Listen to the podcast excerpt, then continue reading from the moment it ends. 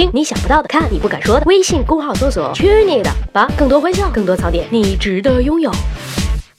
十万个为什么？来，三爷忠实的粉丝们，还记得我们曾经说过厕纸，也就是擦屁屁的纸，为什么是白色的吗？其中有一个重要的原因就是白色显得干净。那么今天我们就来科普一下，为什么那么多颜色偏偏是白色成为干净的代名词呢？首先，白色有着物理上的纯粹，白光中含有几乎等量的所有颜色的可见光。算了，说那么专业你们也听不进去。总之一句话，那些不吸收色光的材料，在我们看来都是白色的，万能的白色。在西方文化中，白色和纯洁的联系可。能最早源于宗教，教士们普遍认为，显示他们职业的方法之一就是穿白色的衣服，白色内衣更是被认为有清洁能力，能够从身上吸走脏的东西。另外，中世纪时，白色变成了阶级和财富的象征，越是富有的人，日常用的织物就越细越白。到了十九和二十世纪，霍乱和流感大爆发，白色成了卫生运动中的重要颜色。也正是这个时候起，西方的洗涤产品开始大变身。一八七八年，宝洁公司研制出了第一款廉价的白色肥皂。二十世纪二十年代，白色已经。成为了卫生的标准，医生穿白大褂，护士戴白帽子，医院的墙壁和地板都是铺白砖。这种做法也确实是有实际意义的，因为白色可以证明一尘不染。随着时间的推移，白色所代表的意义越来越多，就连白色的运动服都代表着健康和活力。当然了，白色强大的象征意义也有邪恶的一面。比方说，当欧洲殖民者在美洲和西非遇到其他人的时候，白色不仅代表衣服的干净，还是优质和文明种族的体现。再后来，白色的象征意义被引入种族进化，表现为纳粹的种族卫生和。三 K 党的白袍。不过话又说回来了，颜色本身是无辜的，看利用它的人喽。三联书店有一本很有意思的书，叫《颜色的故事》，